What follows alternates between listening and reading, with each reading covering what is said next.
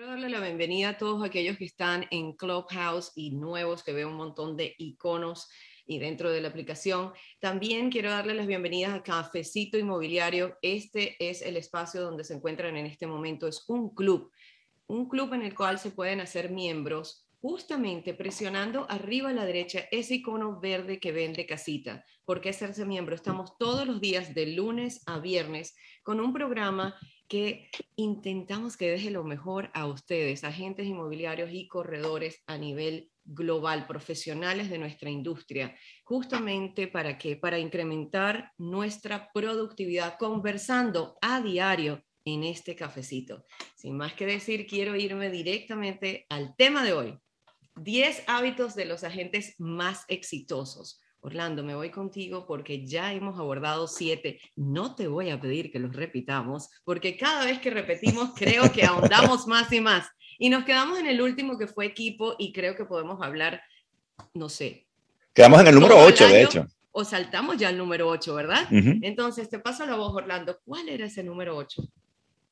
Vamos, distinto, perfecto. Entonces, el número 8 son maestros de las habilidades en venta. Repasamos, vamos a repasar ese número 8 que hablamos el día de ayer. Vamos. Por favor, tomen nota, Daniel. ¿Cuáles son? Vamos, vamos a ver si podemos levantar pedirle que le va... Angélica, vamos contigo. Dinos cuáles son esas esto es un examen. habilidades en venta. Un examen. Vamos a ver, Angélica, en orden esas cinco habilidades en venta. ¿Cuál sería la primera habilidad en venta? Ah, vamos a ver. Entonces, la primera habilidad en venta, Daniel, mentira, Angélica, estaba jugando contigo. Pero es importante que cada uno de ustedes, cuando levante la mano, cuando, o cuando los traigamos a la sala, que estén en capacidad de responder, no por nosotros, por ustedes mismos.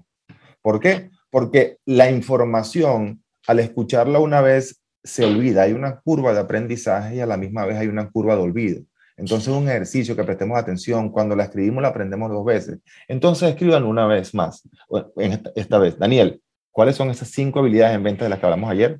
La primera, tenemos que ser unos, pero unos verdaderos maestros en lo que es la precalificación. Recordamos esas cinco preguntitas, Angélica, el qué, dónde, por qué, cuándo y, cuánto. ¿ok? Esas cinco preguntas muy importantes, y no nada más las preguntas, sino cómo profundizamos en cada una de ellas. Lo segundo era, una vez que yo precalifico, entiendo que el cliente no está, o 90% de los clientes no están listos para tomar acción el día de hoy.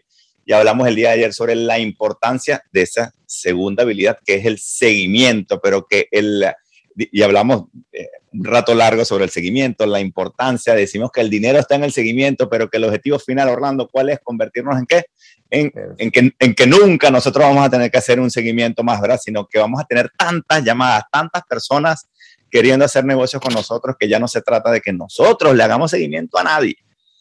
¿Okay? ¿Cuál, fue, ¿Cuál es la tercera, Orlando? No sé si quieres indagar un poquito más en esa definitivamente. La tercera es, una vez que hacemos el seguimiento, que recuerden, el seguimiento es por qué, porque no es que el lead o el prospecto está frío, el que está frío es uno para el prospecto. Creo que tenemos ruido en la sala, ¿no?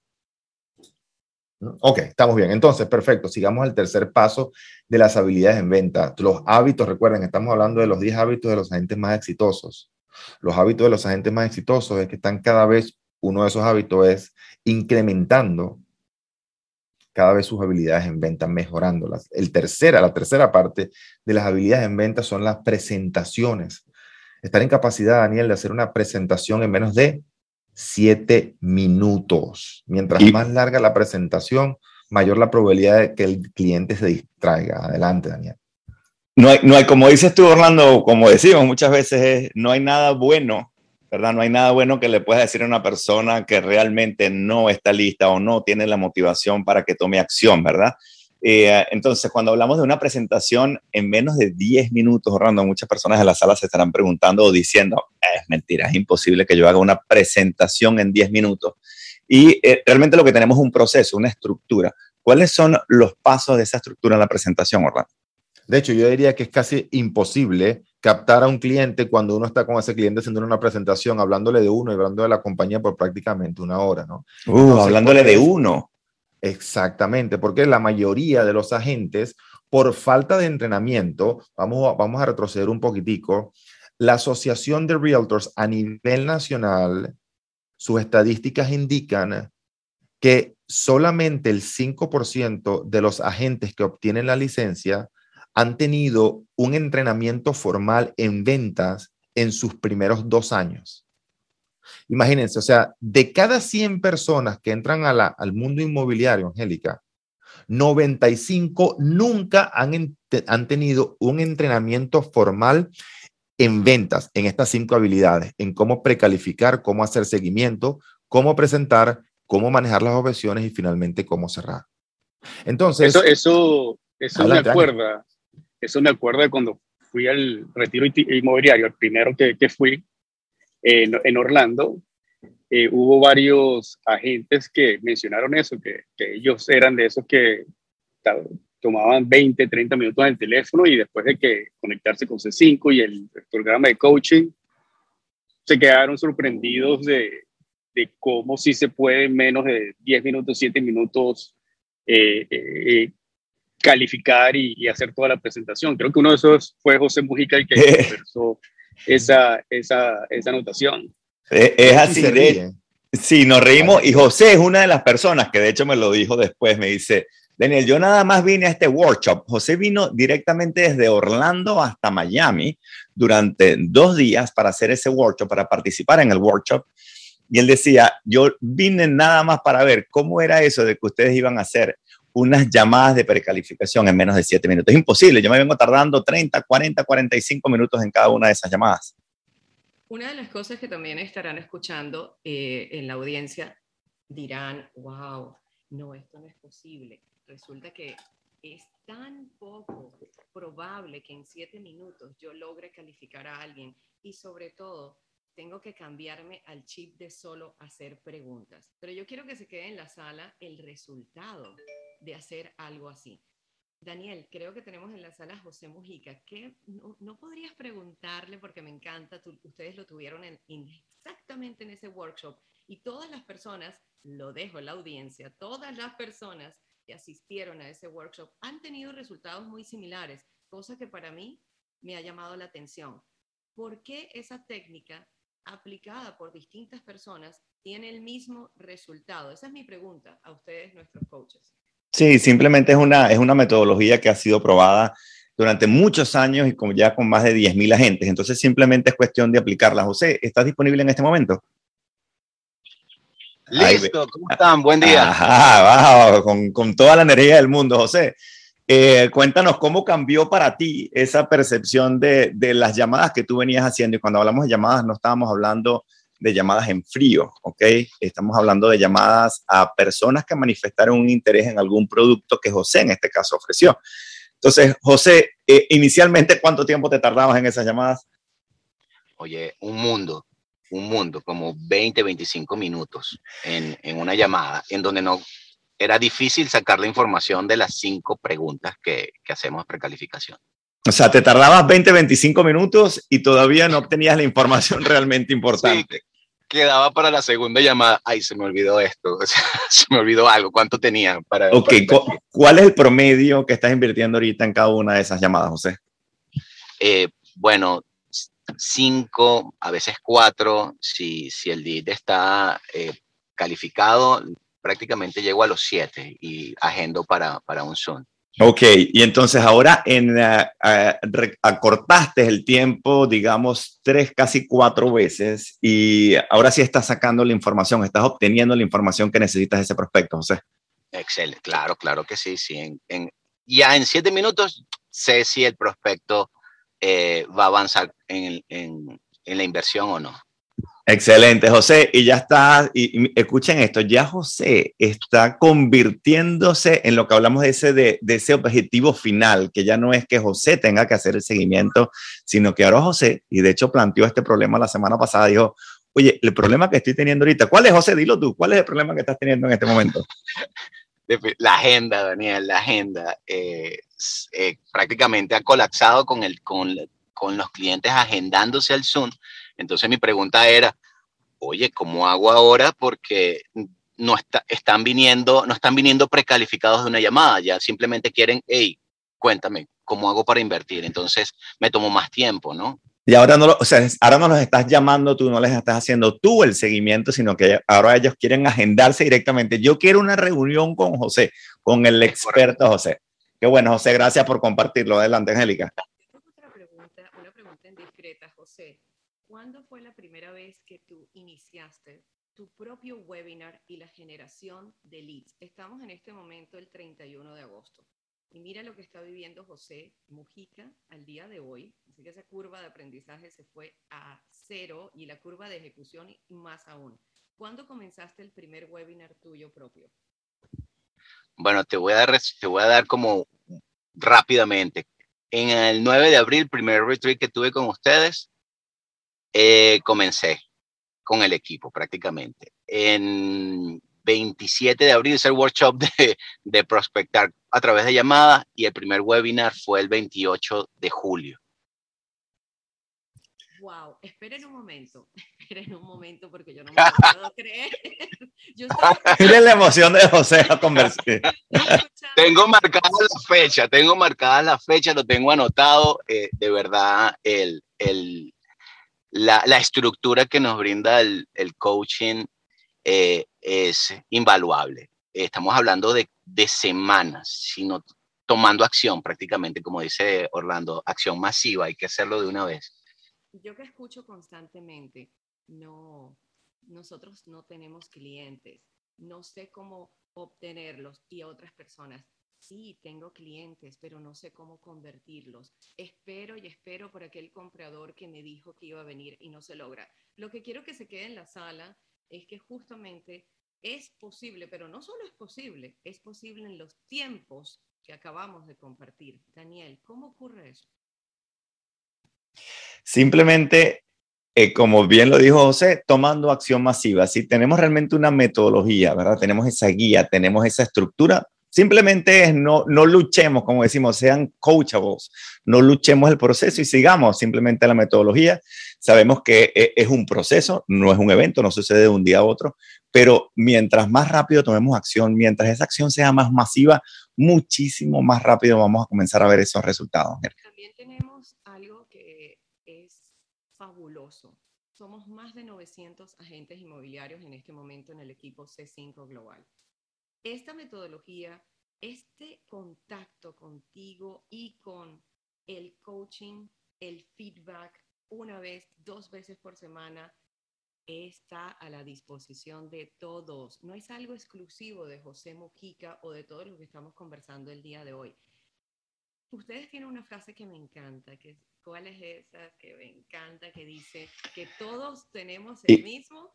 Equal opportunities, different results. Todos tienen exactamente la misma oportunidad. Y los resultados simplemente no es por porque cada uno de ellos tiene diferentes habilidades o es más inteligente o aquel se le hace. No, simplemente radica en la ejecución, en acción masiva. dejando esa acción masiva, te paso la voz, Orlando, porque hay algo que también existe la saturación de mercado. Sabes que siempre nos preguntan, oh, wow, uno está generando leads y no voy a tener más leads porque si está generando José Mujica, si está generando Víctor, si está, se van a acabar aquellos compradores que nosotros estamos generando. Y esta es una pregunta que yo sé que suena absurda, pero también me la dicen, si ya lo está haciendo otra persona, no hay posibilidad que yo tenga el éxito. Sí, así es. Entonces, una vez más, eh, como hacemos la pregunta de la Coca-Cola, ¿correcto? ¿Quién, eh, ¿Cuál es la, la, soda número uno en la Coca-Cola? ¿Cuál es la número dos? La Pepsi-Cola. Exactamente. Y cuando preguntamos cuál es la número tres? No recuerdo. No sabemos. Entonces, como mencionábamos el jueves pasado en el evento en vivo, que debemos ser al menos el agente número dos en la mente del consumidor idealmente el número uno, porque no somos, si no somos o el uno o el dos, realmente no estamos presentes, ¿ok? Hay un dicho en inglés que dice, out of sight, out of mind. Si no me encuentro enfrente de mi cliente, mi cliente no me recuerda. Entonces es importantísimo entender ese proceso de seguimiento, obviamente a través de la precalificación y después llegar a lo más importante que es esa presentación muy corta, concisa, concreta. Uno a veces eh, malinterpreta el ser amable con el tratar de ser amigo del cliente. O la empatía, Orlando, la, empatía. Exactamente. Una cosa es que yo sea amable eh, y otra cosa es que yo trate, que incluso a veces paso por, quizás una palabra un poco fuerte, pero por metido. ¿ok? El cliente no quiere ser amigo de nosotros al principio, ¿ok? Él simplemente quiere ver cómo lo ayuda. Y creo que Daniel y, y, y Angélica me ponen un cara rara, porque es verdad, uno empieza a preguntar, y cuéntame, y sí, ¿y tú juegas tenis? ¿Y dónde juegas tenis? ¿Y dónde, y dónde estudiaste tú? Ay, tú no conoces a tal persona. El cliente está tratando de comprar o vender una propiedad. Entonces queremos ser muy profesionales, queremos que el cliente se dé cuenta no de quién conocemos o qué tenemos en común, queremos que el cliente se dé cuenta que tenemos una metodología probada, como cuando uno va al doctor. Cuando uno va al doctor, uno quiere que el doctor le haga preguntas relevantes con respecto a la condición que tiene en ese momento. Muy bien, muy bien. Abogado, uno va al abogado, no para saber a quién conoce el abogado. De hecho, a mí me ha pasado, uno a veces va al abogado y, o al doctor y se ponen a, hablar, a preguntar, tonto, hey, vamos, yo quiero entrar en materia, ¿ok? Yo vine aquí porque quiero que me resuelvan un problema, yo no vengo aquí a, conversar o a hacer amistades. ¿Qué, ¿Cuál es la solución? ¿Ok? Eso no quiere decir que puede haber un pequeño preámbulo, pero estemos muy, muy pendientes de que realmente lo que queremos es actuar como verdaderos profesionales, ¿ok? No como amigos. Esa amistad se puede desarrollar en el proceso. La venta no es un evento, la venta es un proceso y se desarrolla a través de esos contactos muy profesionales con el cliente. Entonces, la presentación no debe durar más de siete minutos. ¿Por qué? No es que se acabó, vamos a trancarle al cliente o vamos a parar la presentación y no vamos a ir, no, sino lo que nosotros realmente queremos descubrir es cuáles son sus objeciones. Entonces, la, la presentación es muy corta, muy, pero muy corta. Lo último que vamos a hacer es hablar de nuestra experiencia y muchísimo menos de nuestra compañía. Y Daniel se ríe porque es, contraintuitivo, correcto, ¿no? Pero en una presentación, ¿cómo yo no voy a hablar de mí y no voy a hablar de mi compañía? Sí, es una presentación sobre mí. Sí, es una, presentación, sobre, mí. No, de hecho, el cliente no le interesa saber quién eres tú ni quién es tu compañía. El cliente quiere saber cómo lo vas a ayudar realmente a vender la propiedad. Entonces, claro, las personas que están con nuestro coaching o que son parte de ese cinco, recuerden, en el módulo número 13 es todo lo que tiene que ver con la presentación. Esto es una metodología probada de más de 18 años y cada vez la vamos mejorando. Y esa mejora quiere decir que cada vez es más corta, porque lo que queremos ir es realmente a las objeciones y solamente existen ocho objeciones. Entonces ese sería el punto número cuatro.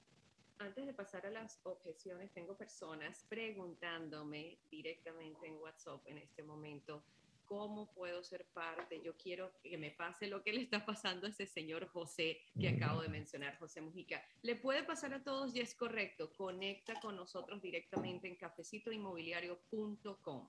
Es una website. Allí vas a ver un tab específico en el cual puedes hacer clic y enterarte de todo lo que ofrece nuestro coaching exactamente el coaching de las dos personas que estás viendo en pantalla, Daniel y Orlando Montiel. De nuevo. ¿Quién nos está viendo en pantalla? En pantalla, en la pantallita.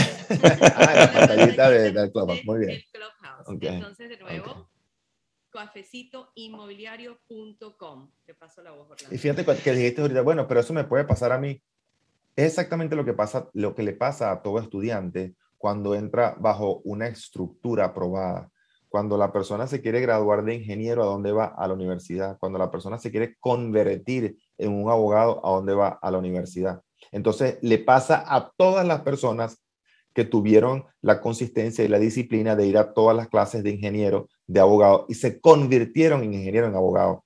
El, el problema principal del agente inmobiliario es que se quiere convertir en agente inmobiliario sin pasar por una estructura, una metodología probada que lo lleva. Siempre buscando el atajo, ¿no? Siempre buscando el shortcut. Exactamente, exactamente. Entonces, bueno, para no desviarnos, una vez más, vamos a terminar entonces con lo que es las habilidades en ventas. La cuarta habilidad en ventas son las uh, objeciones, ¿ok? Solamente existen ocho objeciones. Solamente existen ocho. Y les, se los garantizo.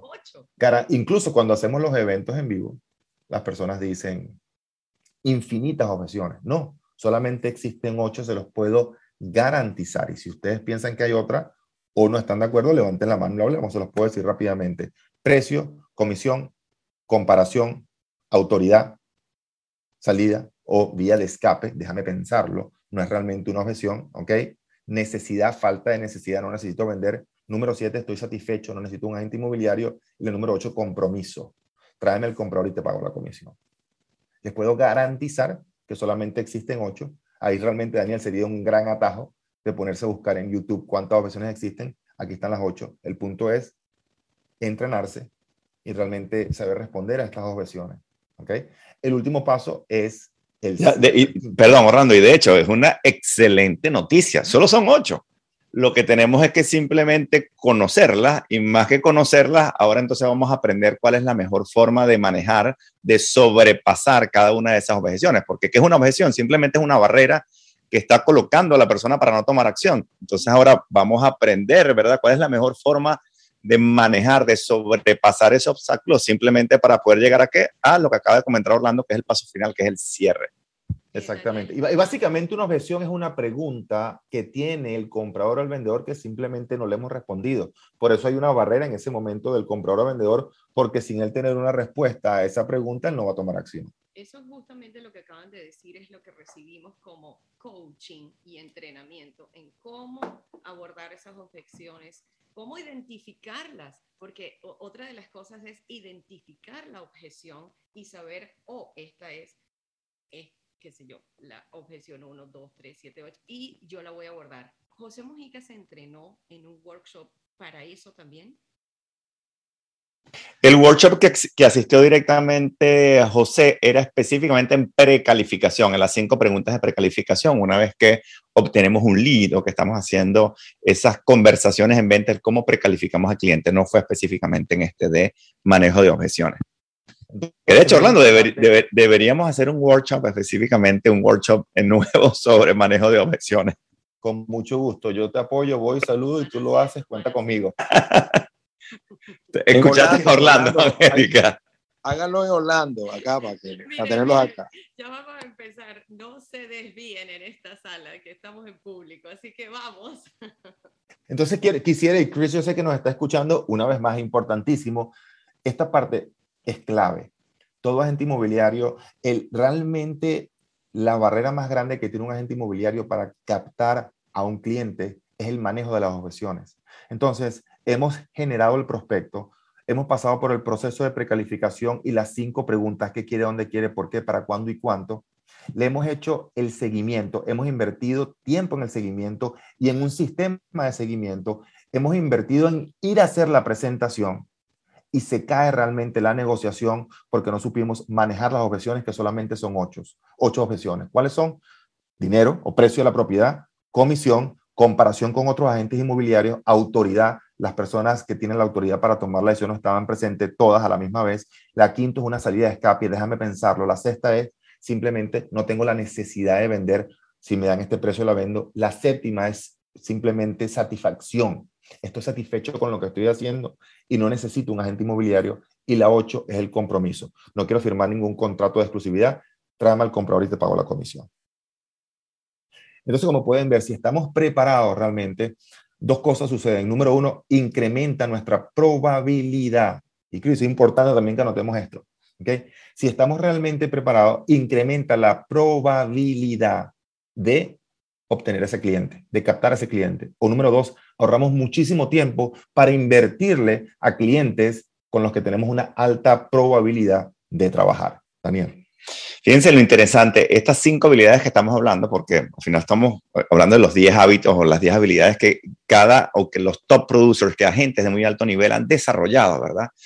Y entonces fíjense que muchas veces la persona o el, agente está preguntando, ajá, pero háblame de cuál es el porcentaje de conversión del cliente. Fíjense que es un proceso y tenemos que ir desarrollando y convirtiéndonos en unos expertos en cada una de las partes del proceso, porque en muchas ocasiones decimos, si es que el cliente, el lead está frío, y entonces yo estoy desarrollando en este momento las habilidades de precalificación. No, yo soy muy bueno precalificando, pero resulta que me caigo en el seguimiento o resulta que hago la precalificación, seguimiento, pero en la presentación todavía yo no me siento cómodo en la presentación, no sé cómo llevarla en esos menos de 10 minutos, o resulta que cuando llego al manejo de objeciones no tengo idea de cómo manejar las objeciones. Entonces, por supuesto, ellos se han convertido en unos expertos en cada una de las partes de este proceso, lo cual aumenta la conversión de ese cliente. No es lo mismo alguien que maneje completamente esas, o, que se haya convertido en un experto en cada una de esas cinco fases, alguien que simplemente está empezando en este momento. Una de las cosas que ustedes nos han enseñado y que también parece algo normal y habitual dentro de cómo ustedes dos se manejan dentro del coaching, pero no en la industria inmobiliaria. Y este es el punto del segmento de cómo profesionalizarnos. No es solo la medida y como le llamo yo el levantamiento, sino en análisis de esa medida, el feedback de esa medida. Cuando yo he tenido esta interacción con los agentes y levantamos exactamente la medición de cada habilidad, de cada resultado, ellos mismos se sorprenden, wow, no estaba tan mal en la generación de leads, pero estoy mal en la conversión en la objeción número tres, ejemplo. Y saben qué, es como un juego, se hace divertido. Esto es exactamente una analogía con no quiero ver cuánto es mi budget mensual. No, no, no, yo no puedo ver los números, pero todos los días sacan la tarjeta y pagan. Todos los días sacan de la billetera 100 dólares y no saben de dónde vinieron y a dónde van. Entonces, para controlar tu negocio, pero para, más importante, multiplicar tu negocio, tienes que lograr ver las medidas sin miedo, con pasión y decir, ¿cómo me puedo mejorar? Esto es algo constante, Orlando, Daniel, yo todos los días les pregunto, e inclusive en mi propio ejercicio, en esto mismo que estamos haciendo, ¿cómo me puedo mejorar en el cafecito? Es increíble el, el poder del feedback. Quiero que se lo dejen y sobre todo la levanta, el levantamiento de la medida, medirte. Y fíjense, lo comentamos como uno de los 10 hábitos de los agentes más exitosos, lo hemos comentado en días anteriores, que es eso, ese estudiante perpetuo, eso que estás diciendo tú, Angélica, el siempre estoy buscando el cómo yo puedo mejorar. Y eso es lo que hacen todos los agentes que están teniendo éxito. Eh, José, con tan poco tiempo en la industria, venía haciendo, por ejemplo, ese proceso y dijo, ya va, yo siento que lo estoy haciendo bien, pero definitivamente no estoy teniendo los resultados. Déjame ir a un workshop en el cual yo pueda compararme con otras gentes, comparar exactamente con lo que yo creo que estoy haciendo bien y eso, por supuesto, eh, le dio un resultado o, le, le, cambió completamente la forma como le estaba haciendo el negocio. Yo les voy a dar un preámbulo del tema que vamos a tocar el día de mañana, ¿ok? Que son las 12 habilidades para desarrollar la autodisciplina como agente inmobiliario. No se lo pierdan el día de mañana, ¿ok? Las 12 habilidades para desarrollar la autodisciplina como agente inmobiliario. Una de ellas es el disfrute. Cuando nuestra forma de ver la práctica se convierte en un disfrute, o en muchos casos, como me dice Daniel, y creo que mi mamá también está presente el día de hoy escuchando, y se convierte en una, eh, en una obsesión que desafortunadamente obsesión es sinónimo de algo negativo. tiene connotación negativa.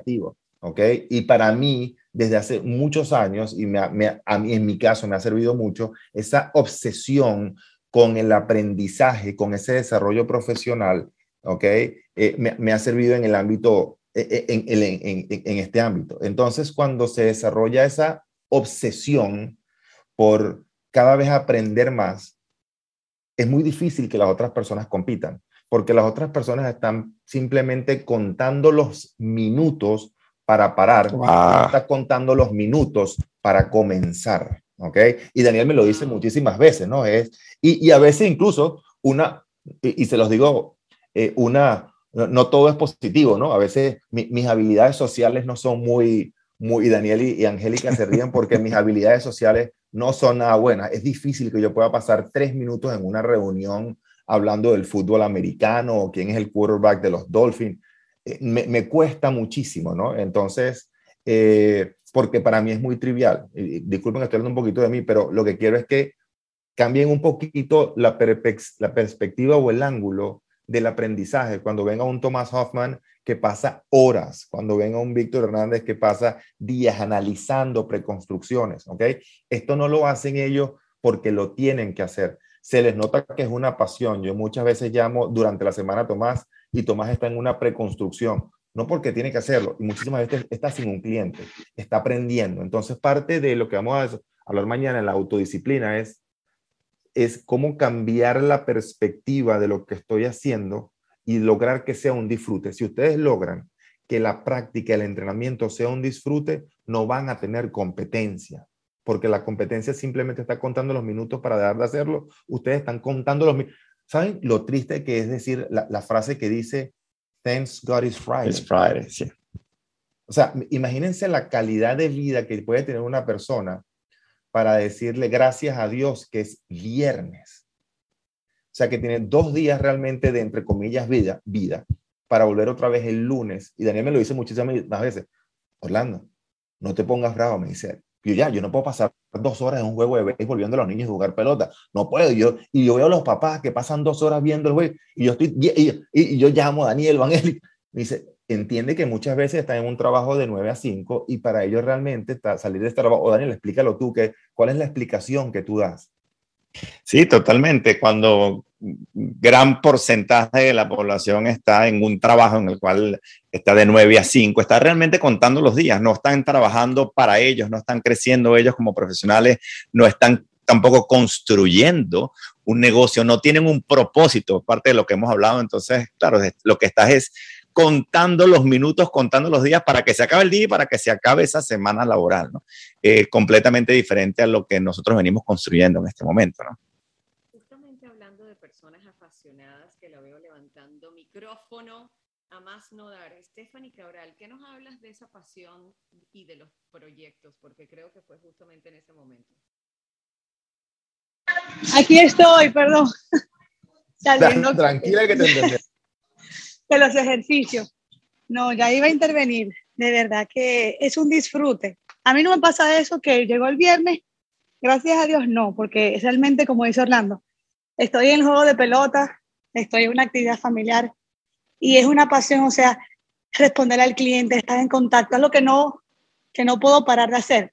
Es como digo, si no me pagaran por hacer lo que hago, lo seguiría haciendo, porque estamos ayudando a personas a cumplir sueños. Ustedes saben o se imaginan la responsabilidad, o no se imaginan, perdón, la responsabilidad que tenemos en nuestras manos cuando personas depositan su confianza, sus ahorros de toda una vida para que nosotros les consigamos una propiedad, esa casa que tanto soñaban. Eso es algo muy grande. O sea, yo de verdad, cada vez que, que me pongo en esos zapatos, ¿verdad? Digo, wow, es un privilegio y de verdad tenemos que como take ownership, o sea, de lo que estamos haciendo. Y, y como dice, la perspectiva de cómo los demás nos están viendo allá afuera. No somos simplemente unos agentes, somos empresarios inmobiliarios estamos aquí para ayudar de corazón a la otra persona. O sea que eso, la gente, como dice Orlando, se da cuenta cuando te apasiona o no lo que haces. Y por eso el que hace con pasión su, su día a día, lo que hace, no tendrá competencia porque nadie puede competir con la pasión que tú tienes. es, es algo que no se puede duplicar. Eso es parte entonces de lo que vamos a hablar mañana, cómo desarrollar esa autodisciplina, hacerlo mucho más fácil, es, es cómo ver esto con un ángulo de, de, pasión, ver el propósito, ver el más allá del que habla, del que habla Stephanie. Entonces, ¿qué, ¿qué, les parece si vamos ya entonces, creo que es la, la última del día de hoy y después más, más los dos bonos que tenemos, Angélica, a la nueve, perdón, a la número nueve. Orlando, nos vas a cortar los puntos, nos quedan nueve y diez. Perfecto, la nueve, perdón, perdón, la nueve, la nueve. ¿Qué les parece si vamos con la número 9? Daniel, ¿cuál es? Adelante, vamos. Y, este punto lo hemos tocado anteriormente, que es que son, pero maestros les encanta delegar. Entonces, ¿cómo, cómo delegamos, Orlando? Muchas veces inmediatamente la gente inmobiliaria dice, ok, yo voy a buscar un asistente para delegarle una cantidad de cosas. ¿qué, ¿Qué es lo que hacemos nosotros cuando evaluamos cada una de las actividades que hacemos en nuestro negocio? Muy bien, preguntemos, nos preguntamos cuatro cosas, ¿ok? Número uno, lo puedo eliminar. Esta actividad, cuando estamos hablando de alguna actividad, lo primero que nos preguntamos, ¿esta actividad se puede eliminar?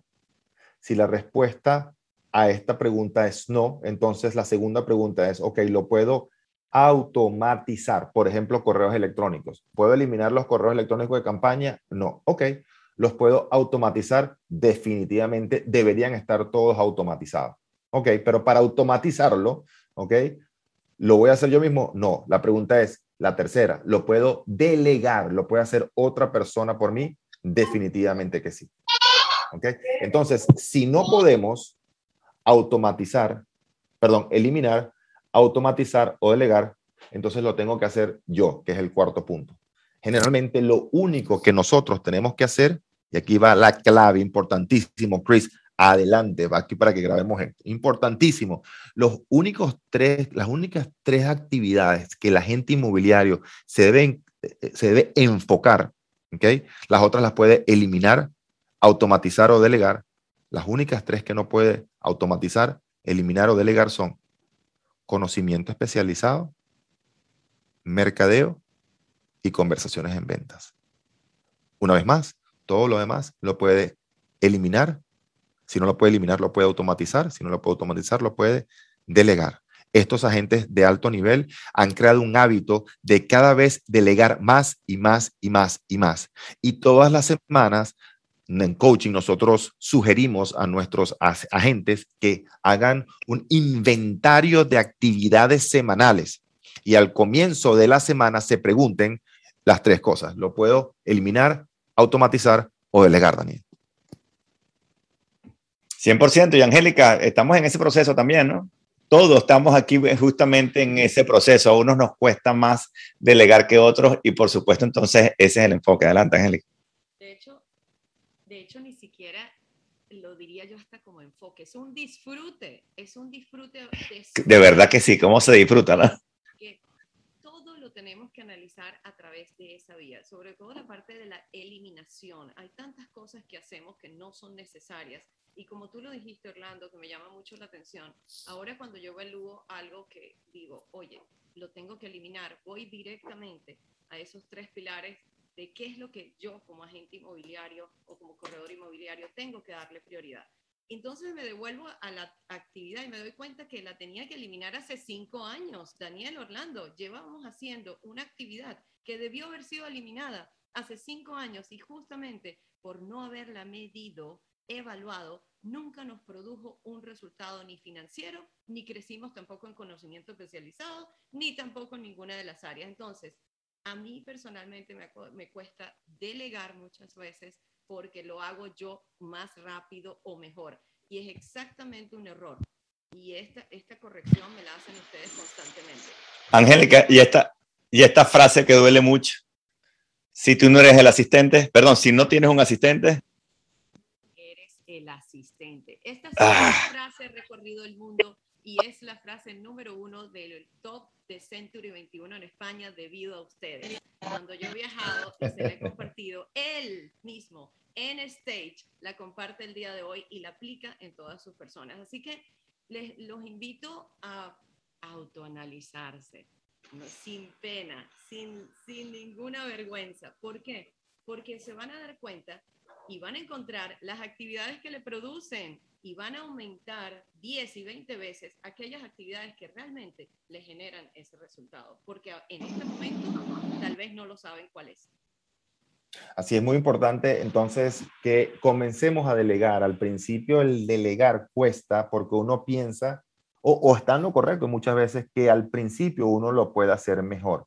Es verdad, pero como dice el dicho en inglés, muchas veces good enough is good enough. Y eventualmente tu asistente, por hacerlo tantas veces, lo llega a hacer mucho mejor que tú. Como dice el dicho que Tomás menciona muchísimo, prefiero, y lo decía John Paul Gary en 1940, el hombre más rico de los Estados Unidos en esa época decía, prefiero el 1% del esfuerzo de 100 personas que el 100% de mi propio esfuerzo. Primero porque el 100% de mi propio esfuerzo depende del máximo de horas que tengo, que son 24 horas. Y desafortunadamente para todas las personas que somos prácticamente casi 400 personas hoy en la sala, ¿ok? Ninguno de nosotros tiene 24 horas al día, 365 días de la semana disponibles. Entonces es importantísimo que comencemos con la delegación. Recuerda, si tú no tienes un asistente, tú eres el asistente. Y mientras más delegues, más fácil para ti va a ser seguir delegando. Adelante, Estefan. Mira, tú sabes que no sé si le ha pasado a ustedes, pero yo cuando eh, tuve mi, primera asistente, la que tengo ahora, le enseñé tantas cosas que ya ni, yo ni me acuerdo las cosas que tengo que hacer. Ya yo tengo que preguntarle, pero ¿cómo se hace eso? Y me dice, pero fuiste tú que me enseñaste. Entonces, de verdad, cuando eso pasa, tú dices, wow, estoy delegando, estoy enseñando de la forma correcta y ya están encaminados. Al principio, como dijeron, es un poco difícil, como dice Angélica, y me identifico, delegar, porque uno siente que lo puede hacer más rápido y más eficiente. pero como tú dices, es good enough y eso va a ir mejorando cada día más si la persona que tienes al frente tuyo, ¿verdad? Es humilde para recibir las enseñanzas, no hay, no hay forma de que tú no seas exitoso cuando tienes una, buen, una buena o un buen asistente. Yo quiero decir algo Angélica. A tener, uy, Tomás Hoffman, dime Buenos días. Sí, no, quería Gracias, Stephanie. Ese, ese, punto es clave, Stephanie. Gracias. Disculpen. Eh, yo, buenos días a todos yo lo reduzco así, lo veo de esta manera, es optimizar continuamente. O sea, lo que decía Angélica, estar siempre analizando y reanalizando y cómo optimizo, optimizo, optimizo, para ir logrando ese, ese famoso Kaizen, ¿no? Del que hablamos, el pequeño mejoramiento continuo de las partes. Hablando de mejoramiento continuo de las partes, gracias Tomás, y quiero regresar un poco a lo que dijo Stephanie Caro, ya voy contigo, que ya vi que levantaste el micrófono. Stephanie, dijiste algo muy importante y esto fue, yo creo que ni te acuerdas, Orlando Montiel, debo tener esto más de no sé cuántos años, es la habilidad de uno, aquellos que nos están escuchando, agentes, la habilidad de ustedes en buscar el equipo, el ecosistema, el coach, el mentor adecuado. ¿Por qué estoy diciendo esto? En un momento de yo estar hundida, hundida en un mar de tantas cosas que tenía que hacer, viene esa frase famosa tuya y de ustedes, lo del asistente, pero sobre todo la habilidad de yo escucharlos y decir, eso es lo que voy a implementar, lo implemento de inmediato. Y no solo eso, lo que dijo Stephanie, tenemos que tener una habilidad de enseñar para que esa persona tenga el efecto que necesitamos, nosotros tenemos que delegar y enseñar al mismo tiempo.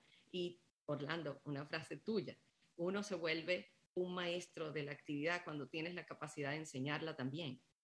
Esa capacidad de enseñarla nos va a dar a nosotros el entendimiento de lo que estamos haciendo. Tenemos que llegar hasta ese nivel. Y lo que dijo Tomás de una continua mejoría o mejora en, en todo lo que es la parte profesional nuestra, no debe terminar nunca es muy importante que nos reciban con este mensaje. Y por cierto, que me han escrito también de nuevo y tengo que volver a decirlo, sí, está disponible para todos. Este coaching que yo he recibido, Stephanie, Tomás, Carolina, todos los que ven aquí, vayan directamente a cafecitoinmobiliario.com. Es allí. Yo no me inventé esa frase. Orlando Montiel, mi coach, que yo contraté de manera privada en un momento y que ahora lo tenemos disponible para todos a, a nivel de grupo, ¿Qué pasa? Él me la dijo a mí. Yo tuve la habilidad de escuchar, de pedir esa ayuda y de implementarla, pero yo estuve en la situación. Esa es lo que quiero decir, que es importante eh, identificarla y actuar. Y los que me preguntan, no soy yo la que les puede dar esa respuesta. Vayan directamente a cafecitoinmobiliario.com, que es donde tenemos toda la metodología a la mano. 100%, Angélica. Fíjate que quería comentar con respecto a lo que es delegar. ¿ok? El delegar me va a permitir estudiar, prepararme, me va a permitir atender mis clientes, pero sobre todo me va a permitir algo que muchos no prestamos atención. Me va a permitir descansar. Si yo tengo un caballo de un millón de dólares, ¿ok? Que es un caballo de carrera.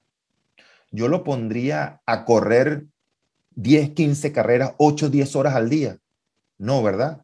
¿Qué es lo que yo haría con ese caballo de un millón de dólares? Escojo la mejor carrera del día, corre una sola vez y ¿qué hago? Lo pongo a descansar, tranquilo hasta el día siguiente o la próxima carrera que realmente yo vea necesaria para él. Entonces, el poder delegar me permite a mí estudiar, prepararme, me permite atender a mis clientes mucho mejor, mucho más calmado, pero sobre todo descansar.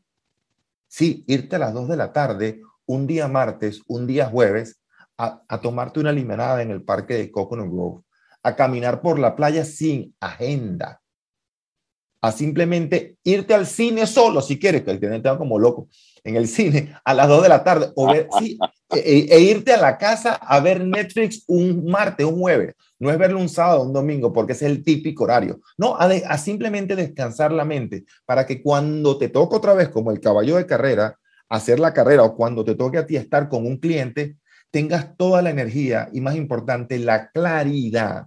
¿Ok? ¿Qué es lo que hacemos? ¿Qué es lo que hago yo personalmente ante los eventos grandes? Yo completamente elimino toda actividad del día siguiente, del día anterior del evento. No hago absolutamente nada.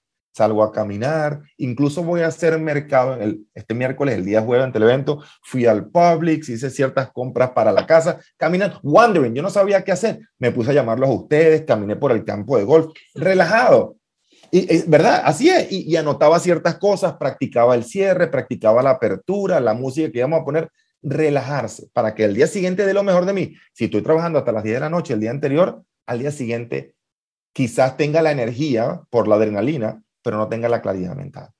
Muy buen punto ese que acabas de decir, Orlando, y esos tiempos son imprescindibles, tomarse la pausa. Carolina Pacheco, que ha levantado varias veces el micrófono. Caro, muy buenas Hola. Buenos días. Bueno, hablando de este tema de delegar, me gustaría compartir, hay algo que siempre en algún momento nos hemos preguntado o las personas que todavía no tienen su asistente o no están delegando es, pero bueno, esto me va a costar, ¿cuánto me va a costar? Mira, no lo piensen tanto porque van a ver cómo su productividad aumenta inmediatamente. Ustedes sueltan y empiezan a delegar y solo dedicarse a lo que realmente es clave e indispensable que nosotros mismos hagamos. Entonces, bueno, como algo que he aprendido en este equipo y que quiero compartir, debemos disfrutar nuestro trabajo, apasionarnos y hacer lo que nos apasiona y el dinero vendrá por, como consecuencia. Eso, me encanta. Me encanta, Carolina. Me encanta, Carolina. Y fíjate que como Angélica, eh, como Carolina lo ve, dice, es una, eh, no lo vean como un costo. Esa fue la palabra que utilizó, no lo vean como un costo. ¿Qué tal el costo del trabajo continuo, de tener esa máquina, tanto el cuerpo como, como la, la mente, trabajando 24/7? Eso tiene un costo muy grande no solamente personal o al cuerpo, sino un costo con el cliente. Una vez más, cuando me siento con el cliente no tengo la misma claridad. Entonces, delegan. Uno de los hábitos más importantes que tienen los agentes más exitosos es que delegan. Y no es que no tengas el dinero, puedes comenzar a delegar con el teléfono, con un asistente virtual, etc. Adelante, Tomás. Sí, Orlando.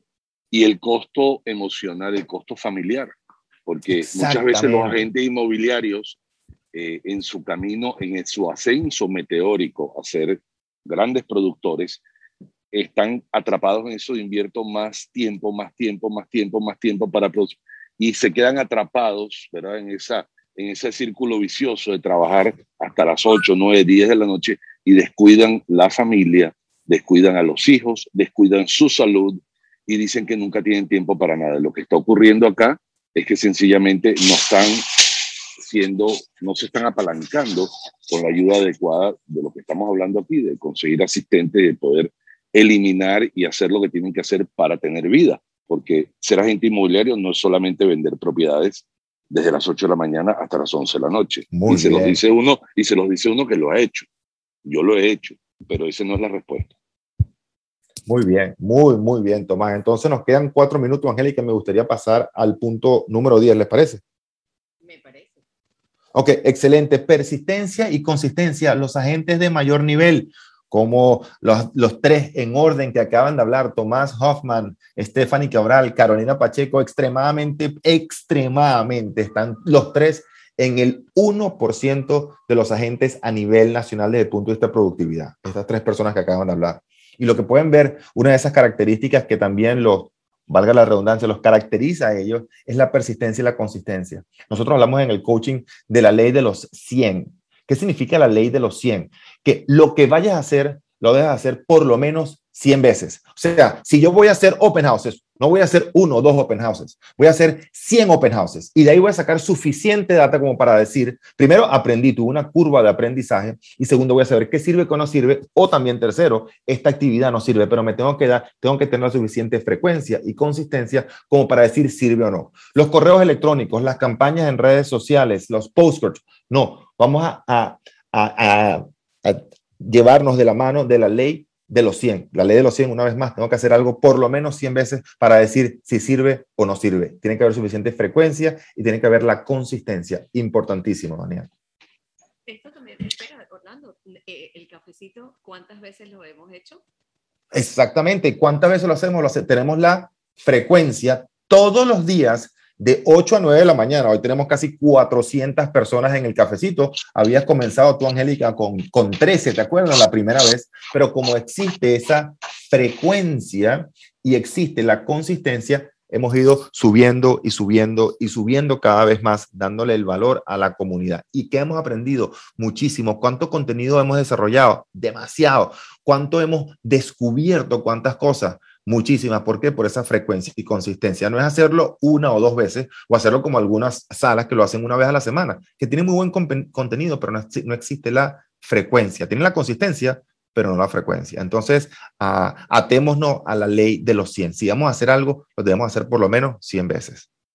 Sí, uno, uno de esos ejemplos, pero sumamente claros es, mira, yo soy muy consistente, yo mando un correo electrónico a mi lista los primeros de enero de cada año. Más nada, no tengo la consistencia, soy sumamente consistente, pero no tengo la frecuencia. O no, mira, sí, yo definitivamente voy al gimnasio, voy al gimnasio el primer día de cada mes. Ok, perfecto, tienes la consistencia, pero no tienes la suficiente frecuencia como para poder convertirte en un máster, un experto en esa actividad y realmente ver los resultados o poder, como bien lo dijiste, Orlando, analizar, ¿vale la pena esta actividad o no? Puedo juzgarla, puedo decir que funciona o que no funciona. Eso es un principio principal, persistencia y consistencia. Así es. Ya saliendo el día de hoy, y antes de hacerlo, Orlando, me encantaría que enumerases rápidamente los 10 hábitos para que se quedaran en la sala antes de culminar. Vamos rapidito. Primero que todo, los 10 hábitos de los agentes más exitosos. Metas muy, pero muy claras. Tienen una rutina diaria. Utilizan su calendario a diario. Número 3, habíamos repetido, estudiantes perfectos. Punto número 4, acción masiva. No es que no le importa lo que digan los demás, no, sí les importa. Sin embargo, toman acción independiente de lo que digan o piensen los demás. Punto número cinco, generación de leads masivos, los agentes de mayor nivel. Aquí tenemos a, Víctor que estaba hablando el jueves en la reunión, 500, 600 leads a la semana. Leads, leads, leads, leads y más leads. Número seis, relaciones. No solamente desarrollan no, o hacen crecer una base de datos, sino más importante, desarrollan una relación muy fuerte con esa base de datos. Número siete, para mí, el punto más importante de todo, construyen un equipo, utilizan el conocimiento, el esfuerzo, la experiencia de otras personas para realmente desarrollar un negocio y sus ingresos no dependen del 100% de su esfuerzo, sino del esfuerzo de todo un equipo. Número ocho, se han convertido en maestros de las cinco habilidades en ventas, que ya las hablamos el día de hoy. Número nueve, acabamos de decirlo, delegan. Y número 10, persistencia y consistencia. Les quiero dar dos bonos antes de cerrar el día de hoy.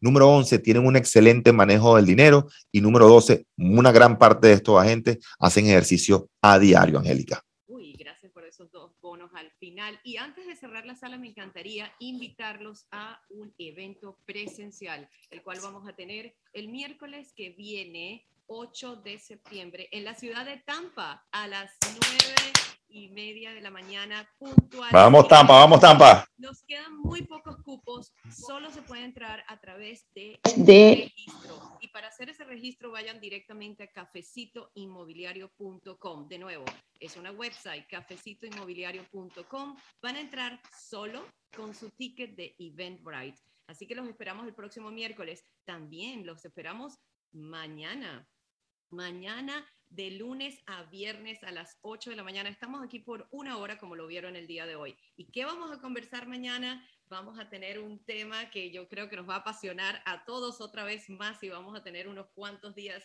y va a ser los 12 pasos para desarrollar tu autodisciplina como agente inmobiliario. Sin más que decir, nos vamos a trabajar porque sí trabajamos en los días martes como estamos hoy. Y justamente y si quieren saber un poco más no, es que hay mucho que saber. Tenemos también mucho que darles a nivel de coaching, así que cafecitoinmobiliario.com también. También pueden ser parte de nuestro equipo, este equipo que hemos, conversamos constantemente de C5 Global, más de 900 agentes inmobiliarios en solo 13 meses se nos han unido y les aseguro que es por los resultados. Así que, sin más que decir, nos vamos el día de hoy martes y nos vemos mañana. Así que... No, nos vemos a las 10 de la mañana ahorita en sesión de coaching. Sesión de coaching en vivo el día de hoy. para las personas que están en nuestro equipo C5 Coaching, muy bien. C5, tenemos coaching en vivo con dirección y con feedback a través y en español hispanohablante. Un punto más, por favor, y las personas que están en C5, recuerden, la reunión más importante de todo agente inmobiliario, lo digo de corazón y 100% convencido. No pueden fallar la reunión de todos los martes de construcción de negocio, importantísimo, hoy a la 1 pm. Para las personas que no están en C5, pueden ir a cafecitoinmobiliario.com e buscar más información allí. Así que por favor, ese compromiso semanal a la una de la tarde, no se lo pueden perder. Nos vemos a la una de la tarde, cómo construir un negocio inmobiliario, no solo vender propiedades. Muchas gracias y sin más que decir, vámonos. 3, 2, 1. Hasta luego. Buen día, buen día, buen día. Hasta luego. Nos vemos a las 10.